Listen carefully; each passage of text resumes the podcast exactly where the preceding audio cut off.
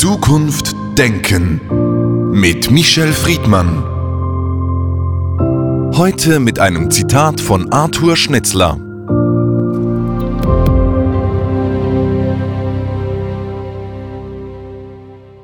Die Gesellschaft hat die Strafe erfunden, die Theologie die Hölle, und für die Fälle, in denen die irdische Sühne ausbleibt und der Glaube ans Jenseits versagt, hat unsere Feigheit die Reue erfunden.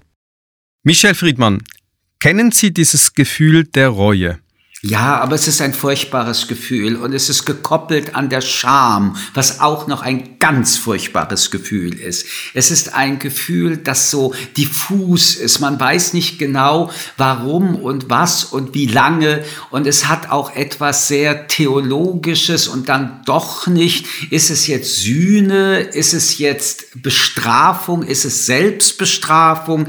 Die Reue und bereuen sollen, ähm, das ist schon etwas, was in der Kategorie äh, Unterdrückung auch eine Rolle spielt. Also ja, aber ich mag es nicht besonders. Die Reue ist ja auch deshalb nicht so einfach, weil es meistens um Dinge geht, die wir selbst beeinflussen können und im, im, Verhältnis zu unserer eigenen Verantwortung steht. Das macht es ja so schlimm, dass wir blicken auf etwas zurück, das wir anders hätten tun können. Naja gut, aber die Frage, ob ich etwas hätte anders tun können, muss äh, nicht dazu führen, dass ich jetzt in einer Selbstkasteiung vor mir lebe oder dass äh, die Reue ja damit auch zu tun hat, dass sie eine moralische Bewertung von außen und von anderen ist. Du hast etwas falsch getan, du hast etwas nicht richtig getan und jetzt bereue mal. Und äh, hier kommt schon wieder die Frage, wer drückt mir die Reue auf? Wem gegenüber muss ich Reue zeigen? Was habe ich wirklich zu bereuen? Das sind ja oft auch nicht justiziable Fragen. Sie sind in moralischen Zwischenkategorien. Äh, ähm, wenn ich etwas mache, was ich moralisch von mir aus als falsch beurteile oder Menschen mir gegenüber falsch äh, definieren, dann habe ich mich damit auseinanderzusetzen und dann habe ich aufgrund der Auseinandersetzung mich ernsthaft und ehrlich dafür zu entschuldigen, aber Reue zeigen, ich muss es noch mal sagen, ich sehe da vor mir irgendwelche Kerker, ich sehe da vor mir irgendwelche Gemäuer, äh, ich sehe da vor mir irgendwelche Religionsvertreter, ich sehe da jedenfalls irgendetwas vor mir, was kein Anfang und kein Ende hat. Und es ist diffus und es hat keine Objektivität und es hat auch etwas Masochistisches an sich. Was Sie jetzt beschrieben haben, hat ja sehr stark zu tun mit der sozialen, kulturellen, historischen Prägung in unserer Gesellschaft. Dass Sie haben sofort die Bilder, auch diese biblischen, überhöhten Bilder jetzt aufgerufen. Sind wir in Bezug auf Reue, Buße tun einfach auch sehr seltsam äh, als Gesellschaft entstanden? Na, ich glaube, dass das in der Tat sehr stark mit den monotheistischen Weltreligionen zu tun hat. Es gibt ja Weltreligionen, da kannst du bereuen dein ganzes Leben lang und du gehst trotzdem mit der Beschwernis in den Tod. Ähm, die Erlösung von diesem Gefühl, dass ich etwas bereue, ist ja auch eine ganz schwierige äh, Konnotation. Aber wenn wir das in die weltliche Kategorie zurücktun, ich bereue, dass ich äh, gerade Unrecht getan habe oder dass ich dich angeschrien habe oder ich bereue, dass ich gerade irgendeine Intrige gegenüber äh, einer anderen Person gemacht hat, dann ist ich bereue nicht das gleiche wie Reue, weil Reue ist ein langfristiger Prozess. Bereuen ist das Ergebnis eines Erkenntnisprozesses. Ich habe etwas getan, das hätte ich nicht so tun sollen. Ähm, mir ist wichtig auch nochmal immer in den, in den Vordergrund bei Reue zu stellen, ähm, dass anders als die Strafe, anders als die Sanktion, die Reue etwas ähm, Metaphysisches ist, etwas, äh, was ich nicht greifen kann, etwas, wo es äh, die Erlösung, um noch einmal in diese theologische Sprache zu gehen, ähm, nur geben kann, wenn ich mich davon wieder befreie. Und wir wissen alle, dass wir ganz bestimmte Verhaltensweisen, seit wir Kinder sind, eben konnektiert mit schäm dich. Wie konntest du so etwas tun? Und das sind oft sehr banale Dinge bei Kindern in einer doch ähm, sehr undifferenzierten Weise unbewusst mit uns schleppen. Und ich glaube auch, dass Reue sehr stark vom Unbewussten äh, besetzt ist. Sie haben ganz zu Beginn Schuldgefühl, Schamgefühl genannt. Ist die Reue eigentlich in der, im Parameter der Reue, also dort, wo wir es verorten, ähm, ist das etwas, was aus dem Mensch, Innersten des Menschen herauskommt? Gefühle sind, die letztlich dann doch einwirken auf unseren Intellekt? Also, Sie haben etwas ganz Wichtiges nochmal hinzugefügt. Scham haben wir besprochen. Schuldgefühle ist ein weiteres Stichwort. Wenn Sie Schuldgefühle haben, ist Reue und Scham äh, wieder dabei. Das ist ein äh, unsägliches Dreieck. Ähm, ich glaube nicht, dass das eine Frage ist, die sich dann auf unsere intellektuellen Fähigkeiten äh, umsetzt. Aber dort, wo ein Reuegefühl mit einer ähm, Sachfrage konnektiert ist, ist der Mensch bestimmt in diesem äh, kognitiven Bereich äh, nicht mehr in der Lage, sein Denken, ohne dass dieses Gefühl sich immer wieder äh, triggert, zu übertragen. Also ähm, auch da vielleicht ein, ein relativ äh, banales äh, Beispiel. In der Sexualität ist dort, wo ähm, ein, eine Handlung mit Scham und mit Schuld und dann mit Reue belegt ist, so, dass wenn Menschen dann über Sexualität reden oder leben wollen, diese Reueerinnerung, dieses, äh, das tut man doch nicht, und wenn man es tut, muss man Buße, Reue zeigen, äh, immer wieder eine Rolle spielt. Aber ich will jetzt mal den konstruktiven Teil auch nochmal erwähnen.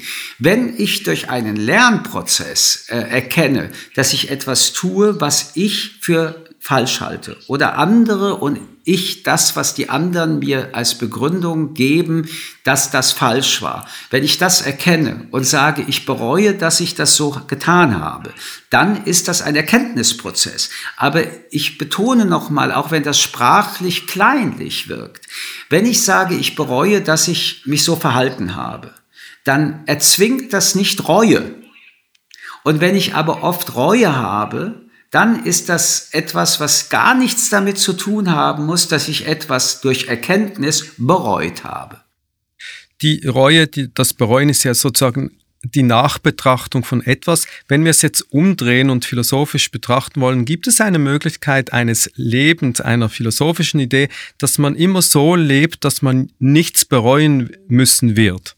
Nein, es gibt diese Idee, man könnte eine solche Welt konstruieren, aber diese Konstruktion würde ähm, die Verhandlung der Gesellschaften, was macht man, was macht man nicht, aber auch dann wieder moralische Kategorien, von denen wir ausgehen, auf Null stellen. Aber wir Menschen, auch wir Philosophen, wollen ja gerade eine Ethik des Zusammenlebens konstruieren.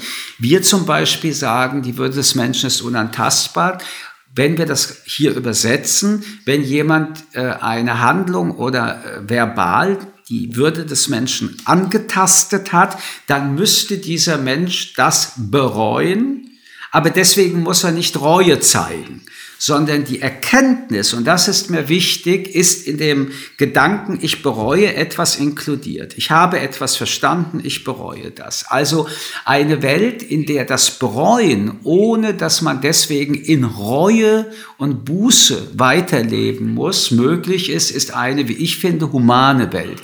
Geht dies aber den Schritt weiter, jetzt musst du büßen oder Reue zeigen, dann hat das für mich eher etwas Unterdrückendes als etwas Aufklärendes. Das heißt ganz konkret dann zum Beispiel im Umgang mit Kindern was? Wie sollen wir ähm, mit Kindern sozusagen das Leben lernen lernen, wenn wir Erziehungsfragen behandeln? Wir sollen nicht moralisieren. Wir sollen den Kindern auch deutlich machen, dass Fehler machen Lernen und Leben bedeutet. Ähm, bis zum letzten Augenblick lernen wir und machen Fehler. Und wenn wir Fehler machen, können wir lernen. Wenn wir diesen Lernprozess allerdings moralisch, moralinmäßig äh, überdecken, dann wird das Lernen zu einer Qual. Wenn wir, weil Menschen Fehler machen, immer gleich mit Sanktion oder mit Reue oder mit Schäm dich oder mit Buße äh, agieren, dann werden Menschen nicht äh, gerne lernen. Also gerade bei Kindern, glaube ich, ist eine der großen Möglichkeiten, die man hat, ähm, das ähm, Lernen äh, positiv zu konnotieren, indem wir den Kindern deutlich machen, Leben heißt Fehler machen. Aber das heißt nicht, dass man aus den Fehlern nicht lernen kann. Das heißt nicht, dass man äh, auch eine Konstruktion in sich aufbauen kann, dass wenn andere sagen, du hast einen Fehler gemacht, was aber für einen selbst keins ist, dass man das in einem Streit ausleben kann. Nicht, weil immer andere sagen, das ist ein Fehler, hast du einen Fehler gemacht. Nicht, weil Mama und Papa sagen, das war ein Fehler, ist das ein Fehler. Sie können das auch wieder konkretisieren. Wenn Kinder beispielsweise sagen, dass sie die äh, sexuelle Liberalität für richtig finden, dann ist das jedenfalls aus meiner Sicht kein Fehler. Wenn sie aber Eltern haben, die konservativ sein, sind und sagen, wie kannst du sowas denken und sagen, das ist doch ein ganz großer Fehler, dann muss der Mensch auch lernen, dass wir aus ganz unterschiedlichen Moralitäten uns begegnen und dass wir aushalten müssen, dass der eine oder der andere etwas als äh, Fehler determiniert, was gar keiner ist. Also mit anderen Worten, wenn Sie äh, erkennen, dass Sie homosexuell sind und Ihre Eltern äh, sagen, das ist eine Sünde oder das ist moralisch nicht lebbar oder das ist wieder natürlich, ähm, dann müssen sie, Gott sei Dank, hoffe ich, in der modernen Gesellschaft nicht bereuen, dass sie schwul sind. Und äh, sie müssen auch keine Reue und Buße dafür ablegen. Und diese Emanzipationschance ähm, ist äh, eine ganz große Chance der Freiheit. Und deswegen ähm, müssen wir immer wieder verstehen, dass das eine Verhandlungsfrage ist. Das macht die Sache ja auch so schwer. Macht möchte am liebsten anderes Verhalten, anderes Denken als das der Macht bestrafen, sanktionieren oder auch in einer diffusen Art und Weise ähm, gesellschaftspolitisch deutlich machen, wenn du so bist, gehörst du nicht dazu. Da würde ich jeden und jede doch bitten, bevor sie äh, in Reue versinkt, nochmal deutlich zu überprüfen, vielleicht mache ich das, was ich zu tun habe und dafür brauche ich wirklich nicht Reue oder Buße ablegen. Wenn man in diesem Prozess des Bereuens ist, wie beendet man denn durch die Erlangung einer Erkenntnis oder muss da eine Handlung folgen? Also die Erlangung der Erkenntnis ist eigentlich die erwachsene Voraussetzung dafür, dass ich etwas bereue. Ähm, und dann ist die Frage, hat meine Handlung etwas mit anderen Menschen zu tun gehabt? Da empfehle ich zu Menschen, die das betrifft, zu gehen und sagen, hör zu, ich habe mir das nochmal überlegt und mir ist das wichtig, dass da auch die Ratio eine große Rolle spielt. Ich glaube, ich habe mich dir gegenüber verhalten, äh, wie ich das heute nicht für richtig halte. Und ich bereue das oder ich bitte um Entschuldigung.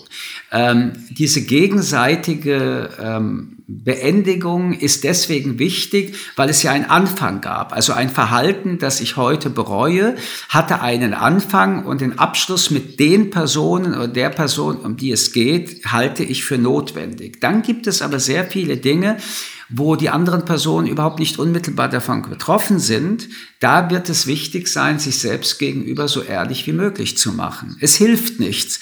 Ähm, am Ende verhandelt man mit sich selbst und Erkenntnis bedeutet, dass ich ähm, meinem Narzissmus einen ganz großen Schmerz antue, indem ich ihm sage, du bist doch gar nicht so toll, wie du gedacht hast, Michel.